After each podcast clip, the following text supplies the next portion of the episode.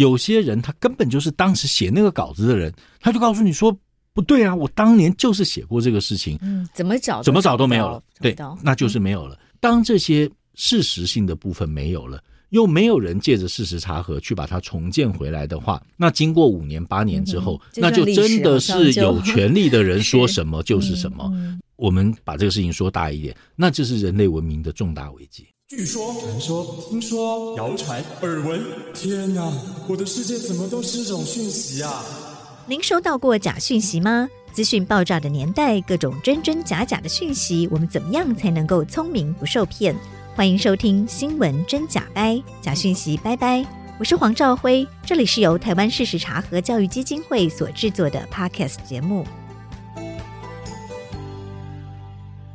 Hello，大家好，我是赵辉，欢迎来到新闻真假掰。今天来到现场要陪伴我们一起跟假讯息说拜拜的好朋友是自由亚洲电台亚洲事实查核实验室的主任李志德。志德好，赵辉好，各位朋友大家好，我是李志德。志德其实是非常多年的老朋友了，那志德已经有二十七年新闻工作的经验，是那也历任过报社啊、杂志社啊、电视台啊、广播电台、网络媒体，其实大概所有的新闻媒体的各种不同形式的。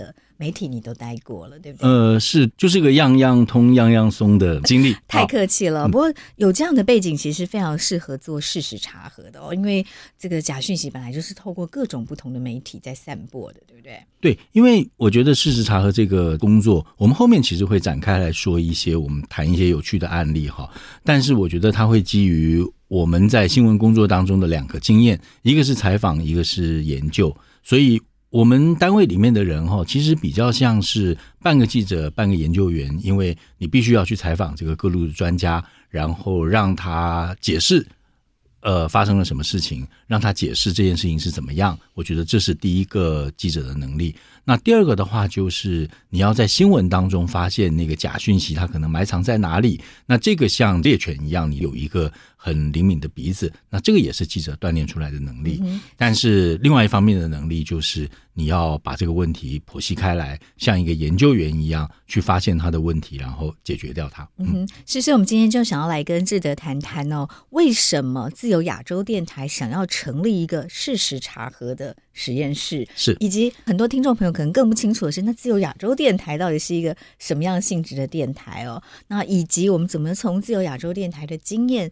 值得看到的啊，可以给台湾的媒体，尤其台湾的公共媒体，可以做出什么样的参考？以及这个自由亚洲电台的亚洲事实查核实验室，从二零二二年十月以来成立，现在半年多，有哪些你看到的案例可以跟大家分享？我们今天就来从这几个面向来谈，先谈谈为什么自由亚洲电台要成立一个亚洲事实查核实验室。既然赵辉这样问哦，我就把这个自由亚洲电台简单的历史，我可能要花一点时间去说一下，是因为这个有助于解释，就是为什么我们要在去年十月成立这个事实查核实验的实验室，或者叫中心，反正就是这样的一个单位。自由亚洲电台其实是一个美国国会拨款，属于美国媒体总署的这样的一个非营利组织。好，就是说这个事情听起来很复杂，但是简单的讲就是这样，就是。美国政府里面有一个这个美国媒体总署，那美国媒体总署下头它有几个对外播音的电台，那我们比较熟悉的当然就是美国之音。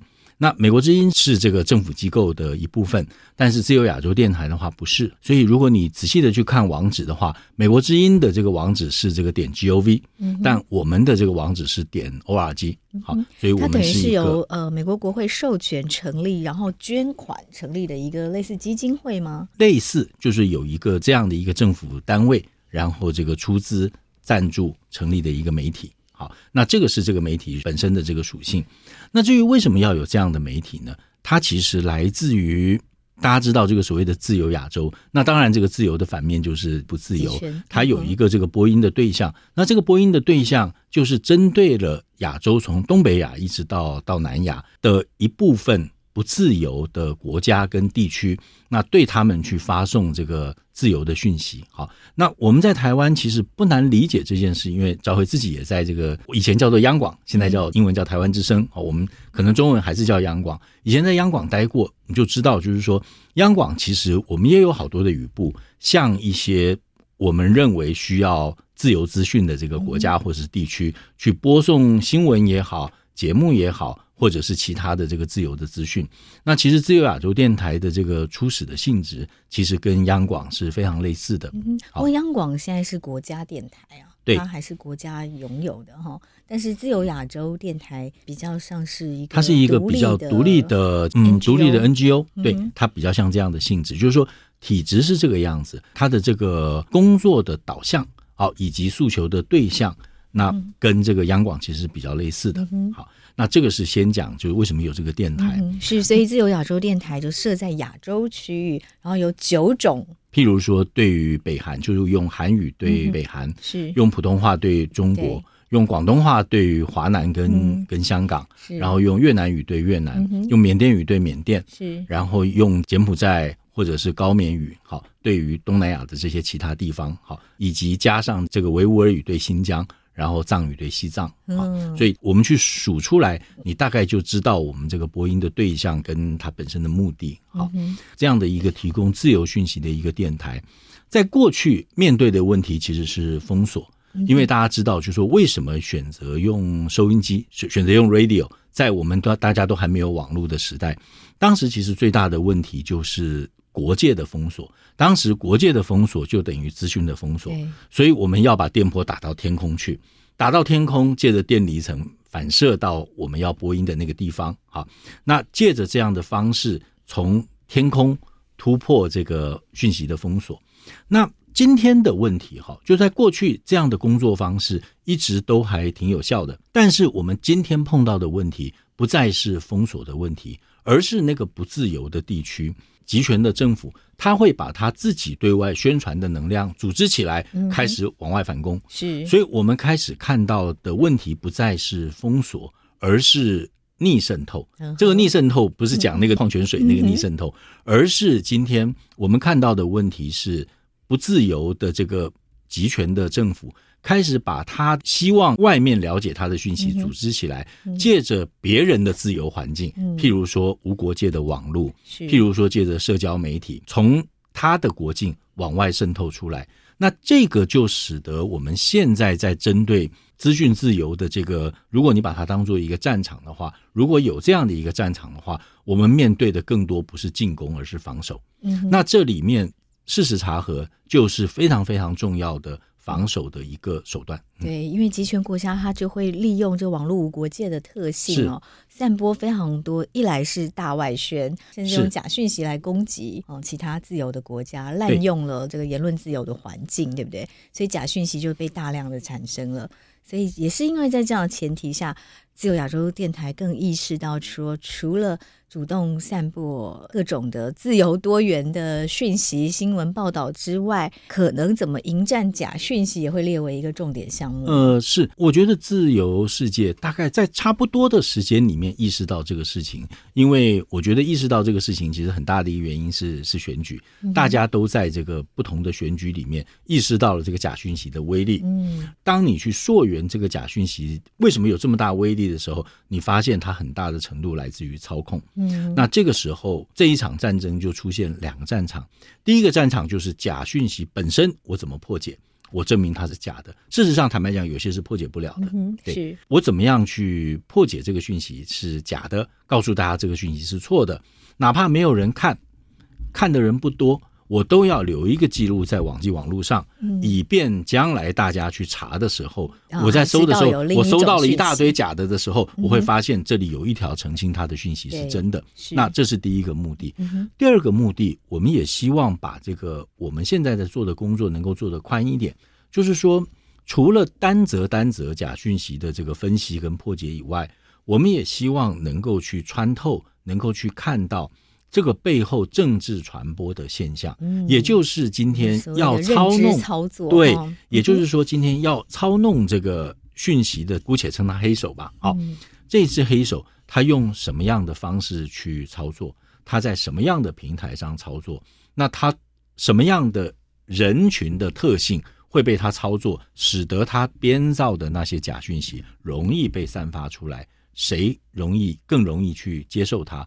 那这个是我们工作的这个第二个部分，也就是我们希望除了破解假讯息以外，我们还要去破解假讯息传播的手法。是对，因为其实假讯息当然有一些是很明确的哦，跟 facts 有关的，我们可以做事实查核。是，可是有很多其实游走在 facts 跟 opinion，它中间有非常多的 misleading 哦，用误导的方式、断章取义的方式，你很难用真假来判断这样的讯息，对不对？它是在舆论上面带风向，然后用网军啊、嗯，背后是政治的力量、商业的力量在做认知操作，所以这个也是你们希望观察然后揭露出来的报道，对不对？因为我在去年十月开始进到假如事实查核实验室开始做的时候，我慢慢意识到，就是说这里面其实我们面对两种形态，一种就是假讯息，纯粹的假讯息；另外一种，我自己姑且把它称作假议题。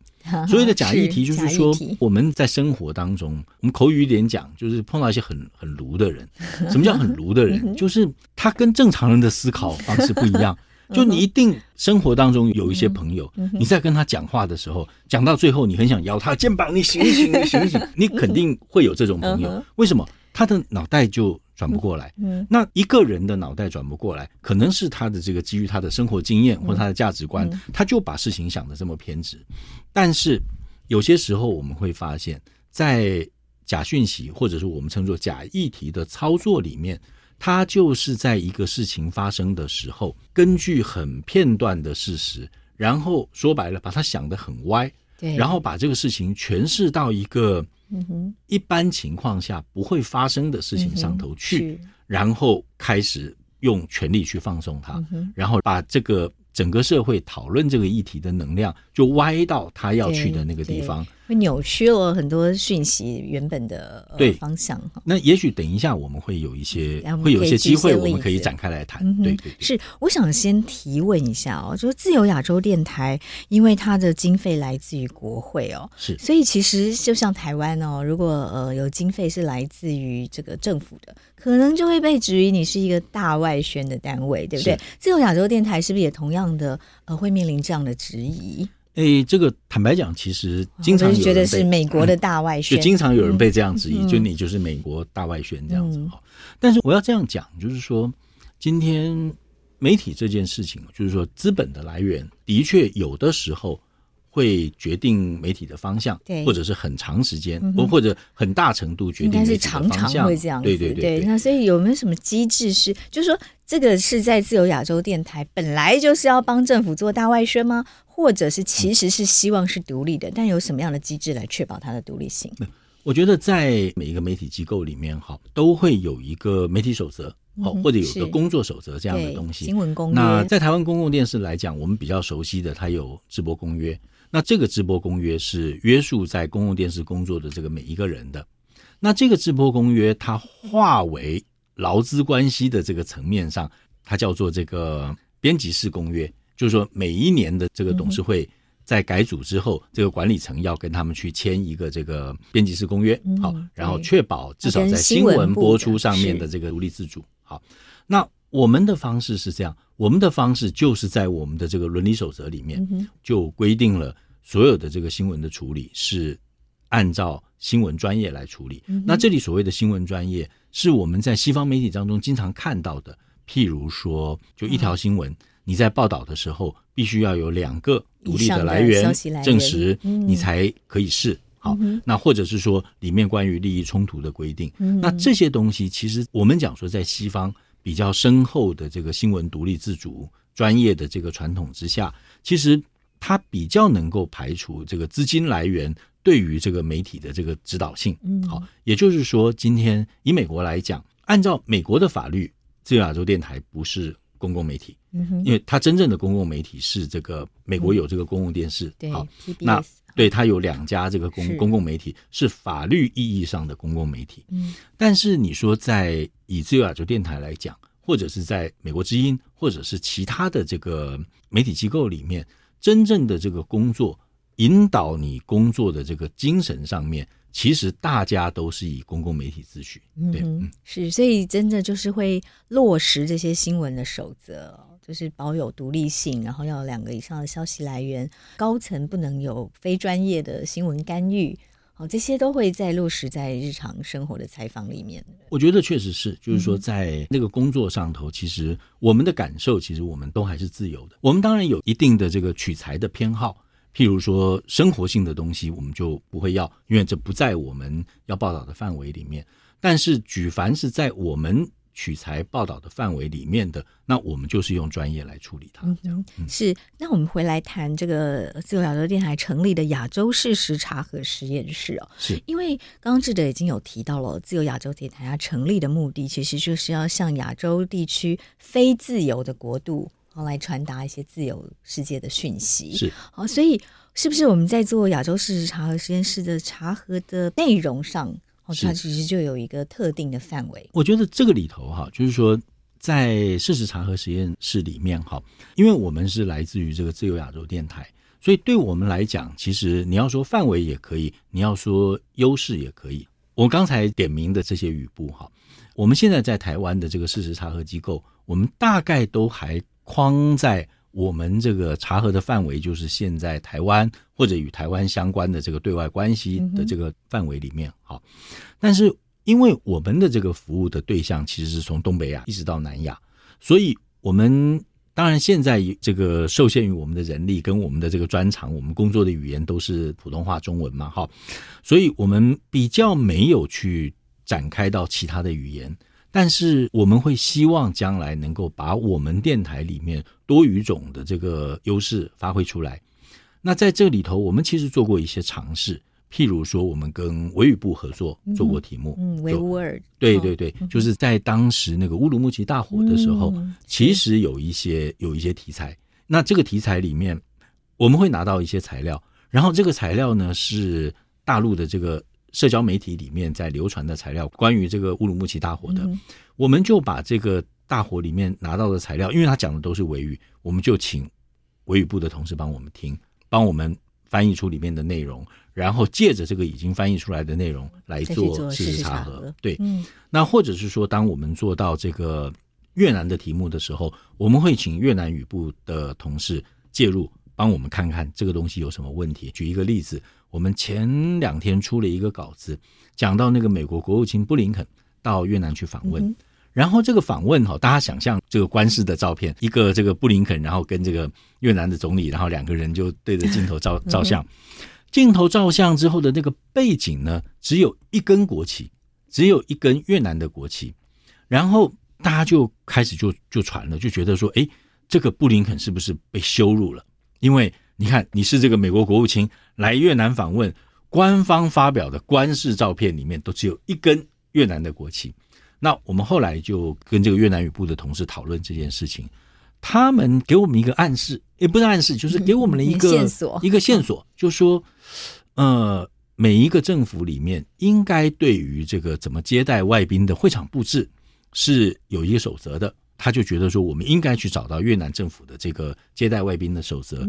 然后后来我们有一位同事非常努力，后来还真的找到，找到了。我们当时还有点担心，说那如果是越南语的话，我们就又要送回去给越南语部的同事看。结果他居然有英文版本，然后英文版本里面写的很明白，就是说在越南总理会见外交场合的时候，如果这个访问者的地位比主人低的话，也就是说，今天布林肯是这个部长嘛，是那我来接见的是总理。嗯，如果这个客人比主人的位置低的话，我们就只有一根国旗。嗯，如果这两个人的地位是相等的话，嗯、那两个国旗都要出来。嗯，然后同时再去找他在接见其他国家的时候，嗯、举凡地位比他低的发布的官式照片都是一根国旗。是那。到这边其实就破案了。嗯、那在这个过程里面，越南语部的同事其实给了我们一些帮助。嗯、对，是。所以目前亚洲事实查核实验室还是基地是在台湾。我们有一半的同事在台湾，有一半的同事在美国，所以是一个。有十二小时时差的团队，但是这样子的好处是二十四小时都有人在工作哈。呃，对，就老板最希望就是这样。是，那再来的话就是说，对，而且我们的同事也比较多元，就是说我们有台湾的同事，有香港的同事，有来自这个中国大陆的同事，我们有不同的新闻背景的同事，这个使得我们在看题目。我们在发掘题目的时候，都会比这个台湾的团队，也许更能够多发现一些问题。嗯、对，是，对，但也因为哦，它的价值是自由，对不对？然后是要向不自由的地区发声嘛，所以在选择议题上，是不是就是比较偏重政治议题？呃，对，我们比较偏重政治，呃，外交或者是国际关系。嗯、我们大概到目前为止，我们只做这样的东西。嗯、我们也许做到最轻松的题目，大概就是熊猫了。啊、但是熊猫，我们也把它做的很政治，很政治不，不是我们做的很政治，是因为它在政治传播上面有了有了效果。嗯、那或者是曾经发酵，所以我们就把它当做一个有趣的题目来做。那它相对比较轻松，但它那个背后的议题其实还是很沉重。比如说，大家都在讲那个有一只在美国的这个大熊猫就被送回了这个大陆，然后它也许生病，然后站在大陆呢，你就会发现。在中国的这个语境，或者是社交媒体上开始传，这个大熊猫在美国是受虐儿，是被虐待的，被虐待到快死了才送回来。回中国，但是确实情况不是这样，包括这个中国自己的熊猫保育机构都告诉你不是这样。然后这里头有假照片，有什么呢？就是有过一个这个熊猫，它确实是个熊猫受虐的照片，但是那个是一个在很久以前在中国自己境内。发现的一个可能在山里面碰到过猎人啊，或者什么的这样的一个照片，被移花接木的放到这边说，哎，你看这在美国受虐，又给我们拿回来。好，那这个的话其实一样通过查证可以把它解决掉。对，对，是假讯息、假照片常用的手法，是是是，移花接木，把不同的事件都拼凑在一起。对，但是。你说我们今天很多人觉得说是自由亚洲电台就是反中，反正你设定立场就是反中。就在我们录音的今天哈，我们其实也发了一个稿子，这稿子其实也很有意思，就是说它是什么呢？在这个社交媒体上传，其实都传到日文去哦，都传到这个日文的这个 Twitter 上面去，是什么呢？是一个大家想象是大型的保温箱，嗯哼，里头是一个封闭的，然后透明，你可以看到里面里面有个小孩子，然后。呃，这个小孩子大概就是出生的 baby 吗？呃，不是 baby，大概两三四岁这种这种小孩子在里面。然后在推特上，他被诠释成什么呢？新疆人的小孩被中共虐待，好放在这个里面，这个里面虐待。但是后来经过经过我们查证之后呢，发现那个是高压氧治疗舱。哦，对，那高压氧被用在什么地方呢？被用在这个治疗。脑性麻痹跟那个其他的一些儿童常见的这个疾病，嗯嗯、成人其实也会。嗯、那为了查证这个高压氧舱，我们去找了医疗器材厂商，嗯、台湾的医疗器材厂商，然后去找了台湾的医生，请他帮我们看那个照片，然后他还有三段很短的影片，嗯、然后他首先帮我们鉴定出来说，这个因为他说高压氧舱很有趣，大陆的医院。只用自己生产的，所以他一看就知道那个就是大陆自己做的高压氧舱，上头有一个编号，然后有厂商的名字，我们也查到了，它就是高压氧舱。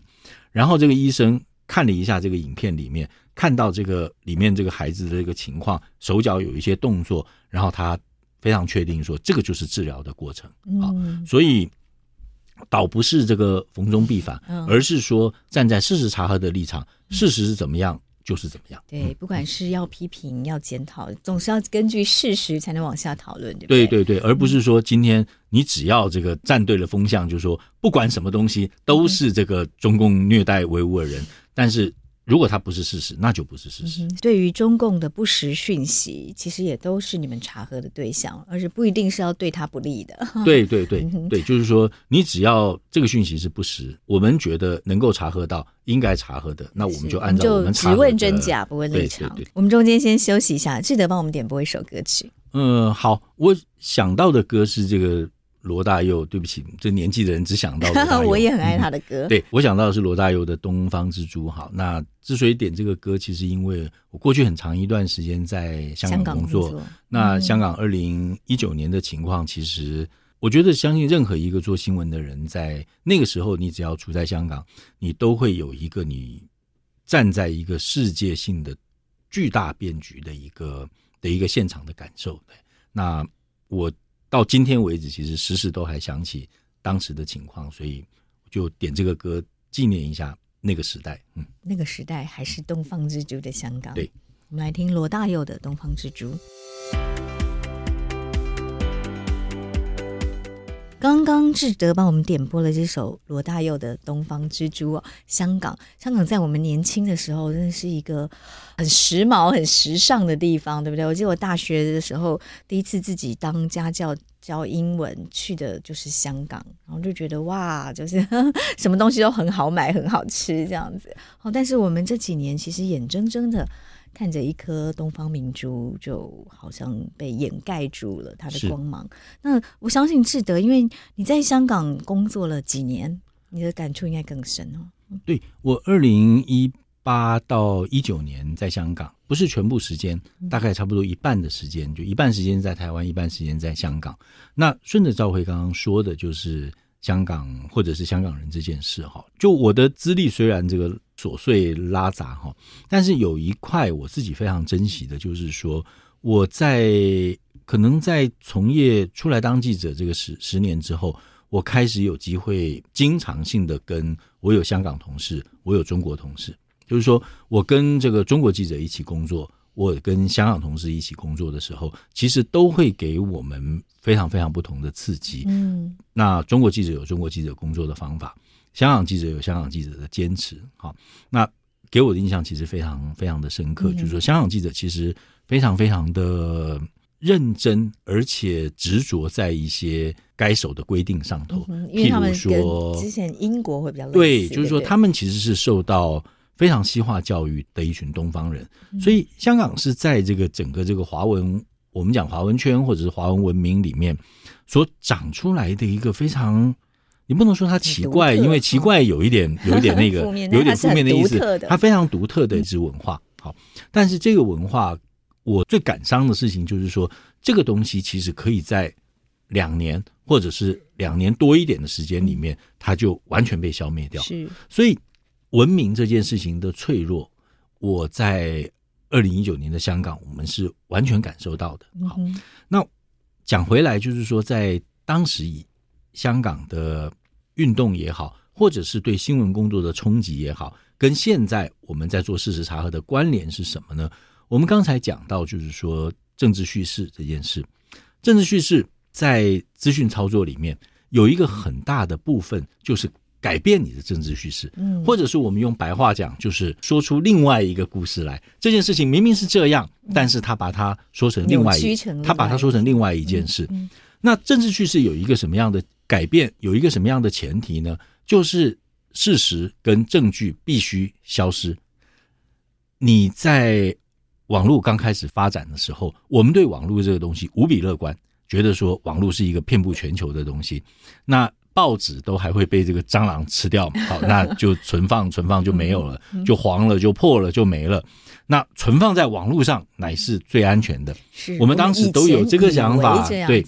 但是香港的事情告诉我们，数位的东西更可怕。对，数位的苹果日报一被关掉的时候，所有的报道都不见了。对，就插头拔掉，就什么都没有了。嗯，网络上有一些工具，譬如说这个。这个过去有一些这个网页，那得有人存呐、啊。就是说，你当时如果有人存的话，我今天去找回来，哦，我也许可以找到这个哪一年哪一月哪一天的《苹果日报》，它的这个内容是什么。但如果那一天没有人存的话，插头一拔掉，什么都没有了。是我们传统的报纸反而可以在图书馆哦，在中央图书馆找到三十年前的报纸。对，就是说，就算你譬如好香港中央图书馆不准再查《苹果日报》，我不放出来展示。但它毕竟还在那边，是除非你像焚书坑儒一样都 把它烧了，了对，是。但是如果你没有烧，它放在那边，它就永远都会在。对，更何况现在有更多是网络原生的，也就是说根本没有印成纸本，它就是存在网络上面。你以为它很可靠？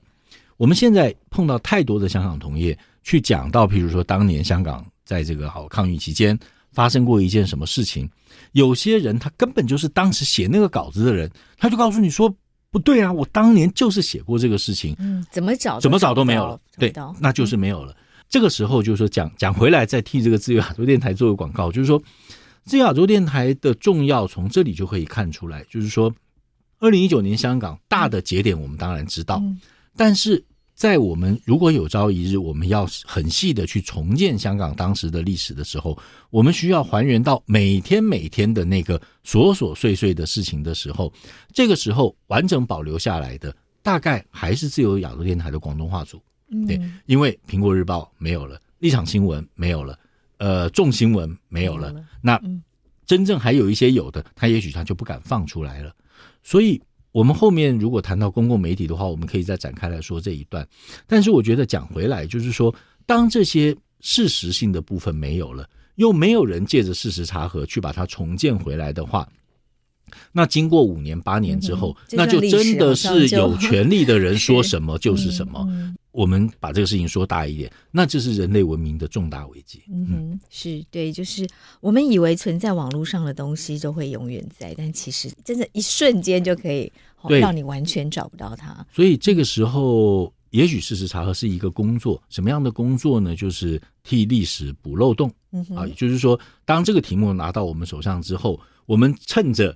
我们还能访问到人，还能够有一些周边的证据的时候，我们重新的把这个漏洞补起来。那当然，这个漏洞好多好多，坦白讲，我们是补不完的。但是，一旦拿到我们手上，我们把它补起来之后，那这个历史的断点就少了一个。嗯，对，所以大家都在共同写历史啊，然后怎么样让这个历史它的角度可以更周全、更贴近真实啊？是，也是事实查核很重要的一部分的工作内容。是，确实是。刚谈到说，这个二零一九年香港发生巨变的时候，志德其实人正在香港工作嘛。是，当时我在华视新闻部服务，也很感谢志德帮我们做了非常多的连线，然后让在台湾的观众也可以看到香港发生了什么事哦，真的是眼睁睁、血淋淋哈，看着一天一天的改变，让大家都非常的震惊哦。这在你的新闻生涯里面，你怎么看待这一段时间？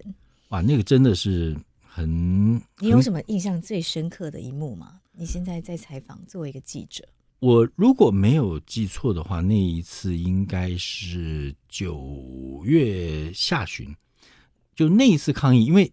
后来其实香港就大概到了周末就会就会有抗议，那有的这个抗议非常的激烈。我有两次其实印象很深刻，特别作为一个台湾人，那一场抗议后来被叫做这个占上环。好，那上环当然是香港的一个地名。那那一次这个警民的对抗非常非常的激烈。那我们采访完了以后，就其实已经深夜了，大概警察也散了，然后抗抗议的人也散了。那我们就走在那个上环的这个街头。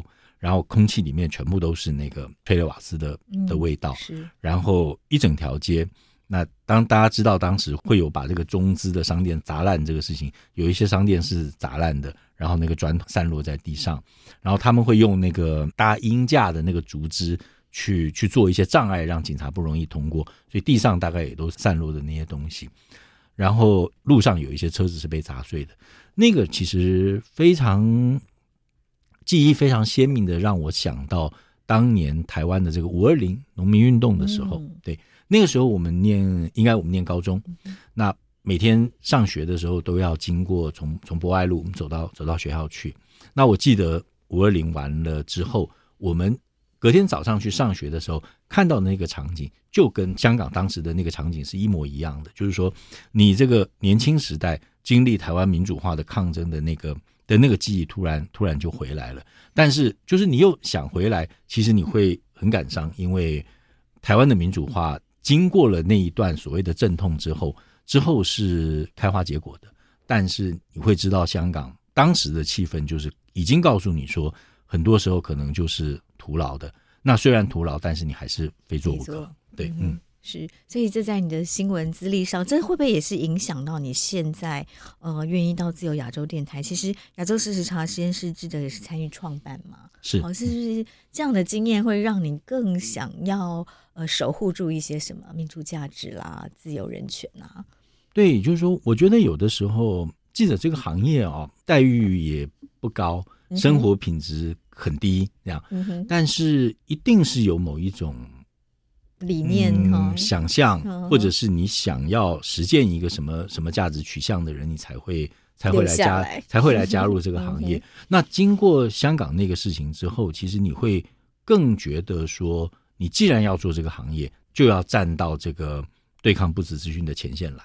那我觉得这件事情影响蛮大的。就香港那个资的那个经验，对于你后来新闻工作有好多，你选择哪一个新闻工作来做，我觉得那个影响其实非常大。嗯哼，是。那所以从二零二二年十月参与创办了亚洲事实查核实验室到现在，你自己的心得呢？跟你原本想象的事实查核有一些落差吗？还是其实呃跟你想象的其实差不多？我觉得其实差不多。应该这么说哈，就是说事实查核今天我们大家对它的印象哈，比较多是这个短平快的内容，譬如说大概也就是六百到八百字，然后针对一个议题查核的过程，其实有的时候这个痛苦无比，就是你要花好长的时间等资料、查资料、找专家，好，但是写出来大概就是六百到八百字的一篇稿子，然后有一个明确的结论，对或者是不对，或者是误导。好那但是我刚才说了，就除了这个之外，我们会希望其实更能够深入这个假新闻背后产生的这个机制，也就是这个背后的这个政治传播现象。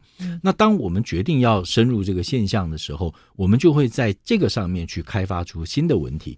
那这个新的文体有两种，第一种是这个解释性报道，第二种是这个深度的专题。好，那解释性报道，我可以举一个例子。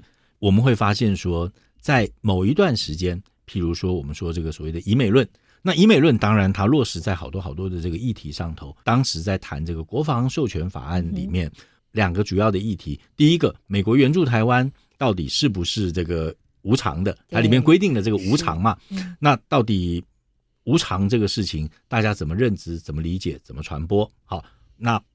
第二个问题就是，它里面有一个这个台湾学人计划。嗯，那这个台湾学人计划真的是派一个台湾的间谍，这个深入到台湾的政府里面去指导你台湾政府吗？好，那个别的议题做完之后，我们就会发现，在这一类的题目里面，其实它有一些固定的我们讲的套路或者是手法。那怎么样让大家顺着这个操纵者要的方向去？把这个问题的本质破坏掉，或者是让大家忽略这个问题的本身，然后去讨论他所要设定大家要讨论的问题。讨论到最后，大家很疲倦，就不管了。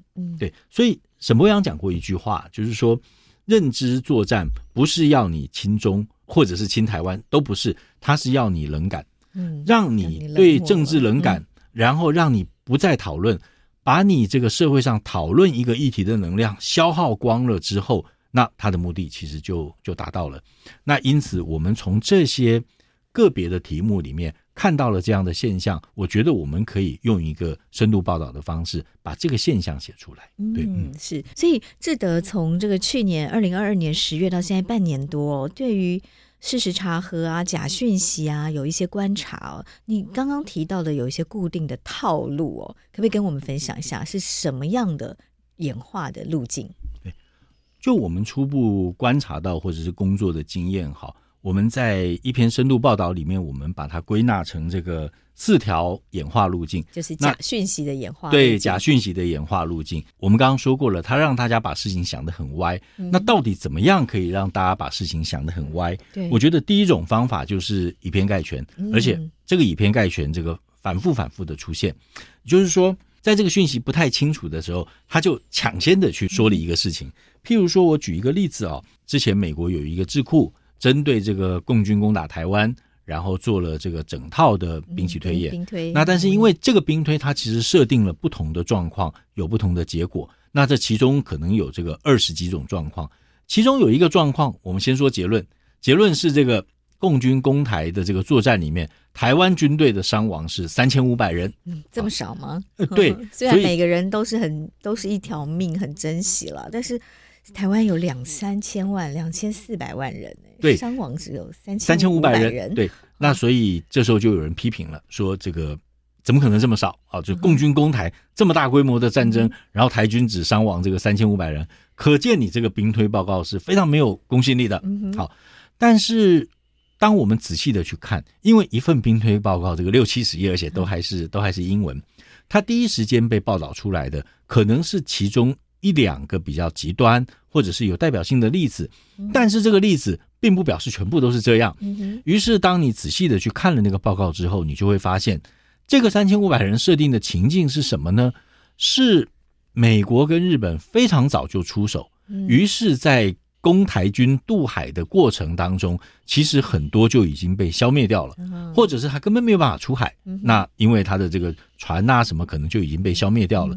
所以能够成功登陆台湾的解放军，在这个情境下非常少。那很少的解放军上来，那当然我们对抗他，这个台湾军队的伤亡其实也就少。那这个只是情境中间的一部分而已。那有其他的情境。确实，台湾的这个军队伤亡可能到几万人，平民也会伤亡，然后甚至甚至上到十万人的情境都有。嗯、但是，他就用这样的一个特别的情境去覆盖了全部的情况，然后为什么呢？就用来论证这整份报告都是不可靠的。对，那这个是我们看到这个第一种途径，就是、我们把它叫做以偏概全。对。是，他就挑出这个报告当中一个部分，可能最能够让大家觉得怀疑的，然后他没有说明哦，是有非常多种的状况，这只是其中某一种特定情况下推演出来的结果啊，就让你以为说这整份报告好像最后的结论就是台海战争只会损失三千五百人，就觉得这个报告不可信。对，这种手法，我们把它叫做以偏概全法。对，这是假讯息常用的手法哈、嗯。对，第二种手法呢，我们把它叫做这个层层叠加法。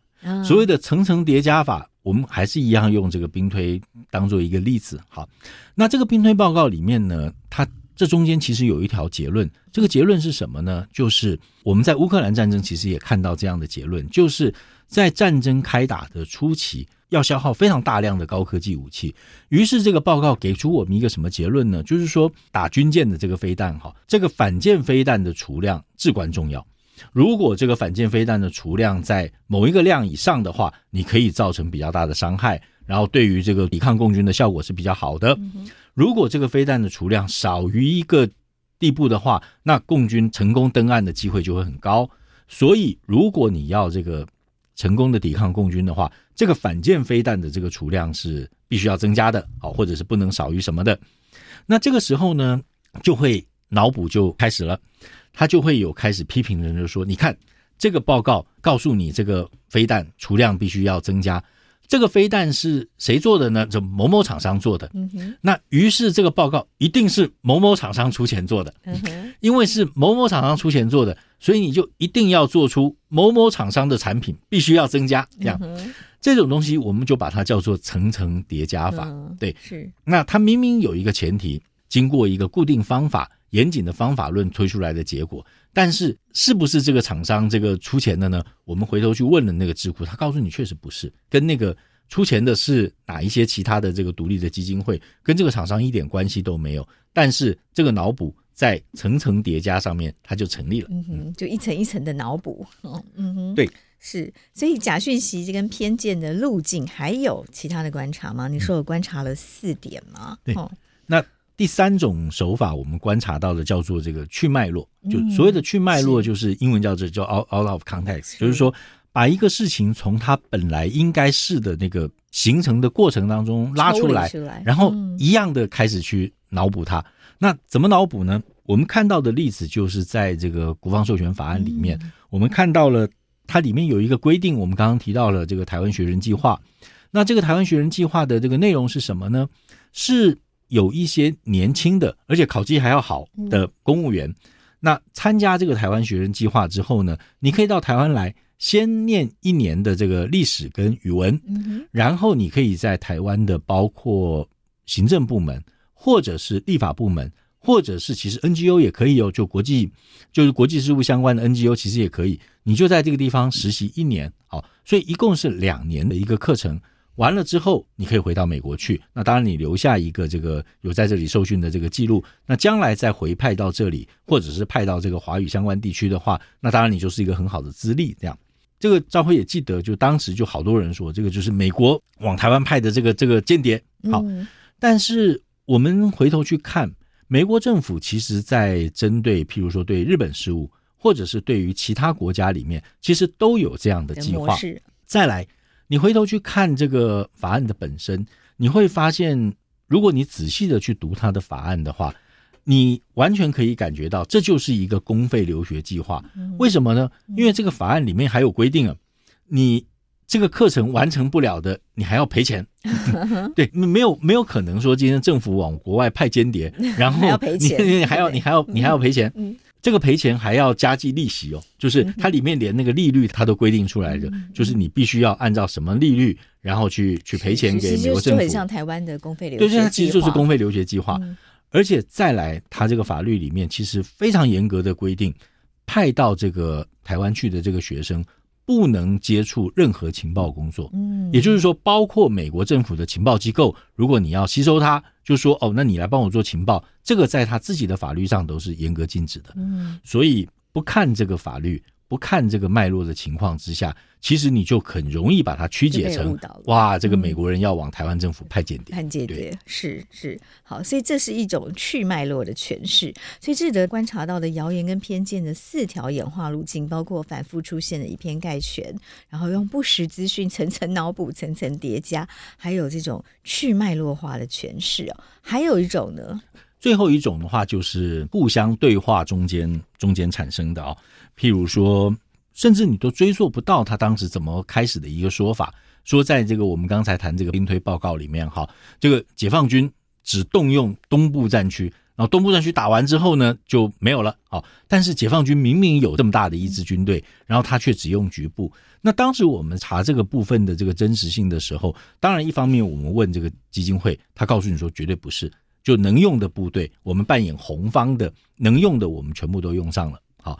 那另外的话，我们去问一些战略专家，而且还是这个国民党出身的的专家，他明白告诉你说，你就把那个伤亡加总起来，你就发现他其实早就超过东部战区了。但是我们在这个新闻节目上、谈话性节目上，我们就会看到这样的对话，就有一个评论员就说：“哎，那这个报告里面其实只用东部战区。”。然后主持人就说：“哦，对嘛，对嘛。”然后这个评论员又说：“那东部战区这个打光了就不打了吗？”那主持人就说不可能啊，打光了还是要继续打啊。所以这个评论员就说，那所以那这是什么兵推？这个兵推一点公信力都没有。好，那于是就这样反复反复反复，那他就形成了一个我们刚刚讲的这个 narrative。形成了一个微小的叙事，那这个微小的叙事就是要告诉你这个东西是不可靠的，对，嗯，是是是，所以他要把一些对他这个认知操作上面不利的讯息哦，做故意错误解读，对不对？然后来引导一个错误的思考方向，对，然后形成一个错误的叙事，嗯哼，是，这是智德这半年多很快就发现这四种假讯息演化的套路哦，是，那面对。这种状况怎么办呢？我觉得怎么办这件事情，其实要讲回来，就是讲到这个这个事实查核工作，这个工作的底蕴究竟是什么？就这个工作的，就讲夸张一点，这个工作的哲学性意义是什么？就是说，因为如果说我们就纯粹就传播来看的话，其实坦白讲，事实查核工作是不敷成本的。为什么？因为假讯息太多人爱看。对，那爱看的原因，其实好多人研究假讯息，那我们就不不去说。总之，它就是传播很快，它像病毒一样到处传播，而且看得到假讯息的人，通常不看事实查核报告的。对，那我们为什么还要一直做？以下的比喻有点不卫生，请大家包涵。就是说，我们为什么要一直做假讯息？我自己很深的体会就是。这个事实查核工作是一个在粪坑里面清粪的工作，那这个是听起来很徒劳，比愚公移山还要徒劳。对，因为你会自己也会被泼粪，对不对？对，你一定然后因为你是在粪坑里面，所以这个粪坑它一直有粪下来的，你清出去多少，它可能来多少，甚至可能来更多。但你为什么一直要在这个里头？我自己后来的体会其实是，我们的目的不是把粪清光。而是把人打出去，就是把粪坑里面的人通通赶走，让你不要在粪坑里头。粪坑是天然的，它不会改变的，会有不实讯息一直来的。但是你可以做到让人不要留在里头，只要人不在里头，假讯息就不会有作用。所以我觉得长远的来看。事实查核这件事情，你与其说是这个每天每天的这个对抗，我觉得不如说是长期素养的建立。是，那这个长期素养，回到我们刚才的例子，就是把人打走，让你知道这里面这些东西都是有问题的，你就不要留在这个里头。嗯那回到我们日常的这个这个阅读习惯，或者是我们街头媒体的资讯里面，怎么样把人从粪坑里打走？就是把你自己手机里面的演算法教育好。嗯，演算法是一个信息的管家，你天天告诉演算法，我不要这个，我不要这个，我不要这个，它就会变成一个稍稍善良一点的管家。嗯、就是说，我要看好的，他为了要迎合你的，对，我要看好的东西，我不要这个假讯息。久而久之，这个管家就会比较听话。就会端一点营养的东西给你，不是每天都来鸡排珍珠奶茶吃到你这个血管硬化，你就不会是这样。所以我觉得它是一整套的这个媒体试读或者是媒体素养的一个行动。那我觉得任何人都会需要。那我们每天每天在这里锻炼事实查核的技巧，其实是希望能够演化出或者是发展出一套比较好的这个。媒体试读教育，那能够让大家慢慢的体会到，怎么样在这个演算法当道的时代里面，让我们自己得到健康的好资讯。对。嗯很好，哦其实呃，刚刚听了也觉得很开心哦，因为台湾事实查核中心二零一八年成立到现在也已经六年了，所以又多了一个伙伴，是一起挖粪。对，对，我们可能速度可以稍微快一点点，对大家比较比较没有没有那么徒劳的感觉。对，就算不能快一点，至少觉得这个德不孤必有邻，有人一起在这比较不会孤单哦。对，那也确实，事实查核中心为什么我们要开这样的节目？其实也就是觉得媒体素养非常重要，对不对？是。然后最好的最终目标就是不要再有查核中心的存在了的。对。无论是事实查核中心或亚洲事实查核实验室，当一般的民众都具备媒体素养，都可以自己判读哦、呃、假讯息或真假讯息，要有自己独立思考能力，我们就不需要这么可怜的在粪坑里挖粪，然后。不小心还会被粪泼到哦，对，所以所以呃，这个媒体素养教育还是非常重要，也是我们今天呃邀请志德来跟我们分享的目的。不过，这个在除了我们做媒体素养教育，除了我们做事实查核，其实一个真实的讯息的提供是管道也是非常非常重要的，对不对？就是当讯息非常混乱的时候，我到底要相信谁？我当然可以有自己独立思考的能力，可是我也必须要有一个管道代替我们去接触到第一手的讯息，对吧？因为我们每个人每天都有不同的工作在忙碌，这也是回归到我们最早谈的这新闻工作的重要性。对于这个新闻作为一个社会服务来讲，提供优质的好的讯息，永远比这个去打假要要要重要的多哈。那我觉得。呃，现实的情况就是中文的环境不比英文，因为英文的话，这个全世界都在看英文媒体，我们这个不使用英文的人，你也被迫有的时候要去读英文，所以使得英文媒体有一个很大的市场。它借着这个市场性，可以养活出一个好的媒体，像《纽约时报》这样的媒体。那所以我们在看到英文媒体里面，它是有健全的两只脚的，公共媒体是一只脚，商业媒体是一只脚。这两只脚底下都能够产生出这个健康的好媒体来，但是中文的话，我觉得确实我们面临一个很大的困境，就是我们的这个自由市场实在太太小了。就讲中文的人虽然多，可能全世界最多，但问题是它有好大的一个这个的一个市场，包括中国，包括现在的香港，它是被封锁起来的。那在封锁起来的情况之下，我们就很难靠着这个商业机制去养出一个好媒体来。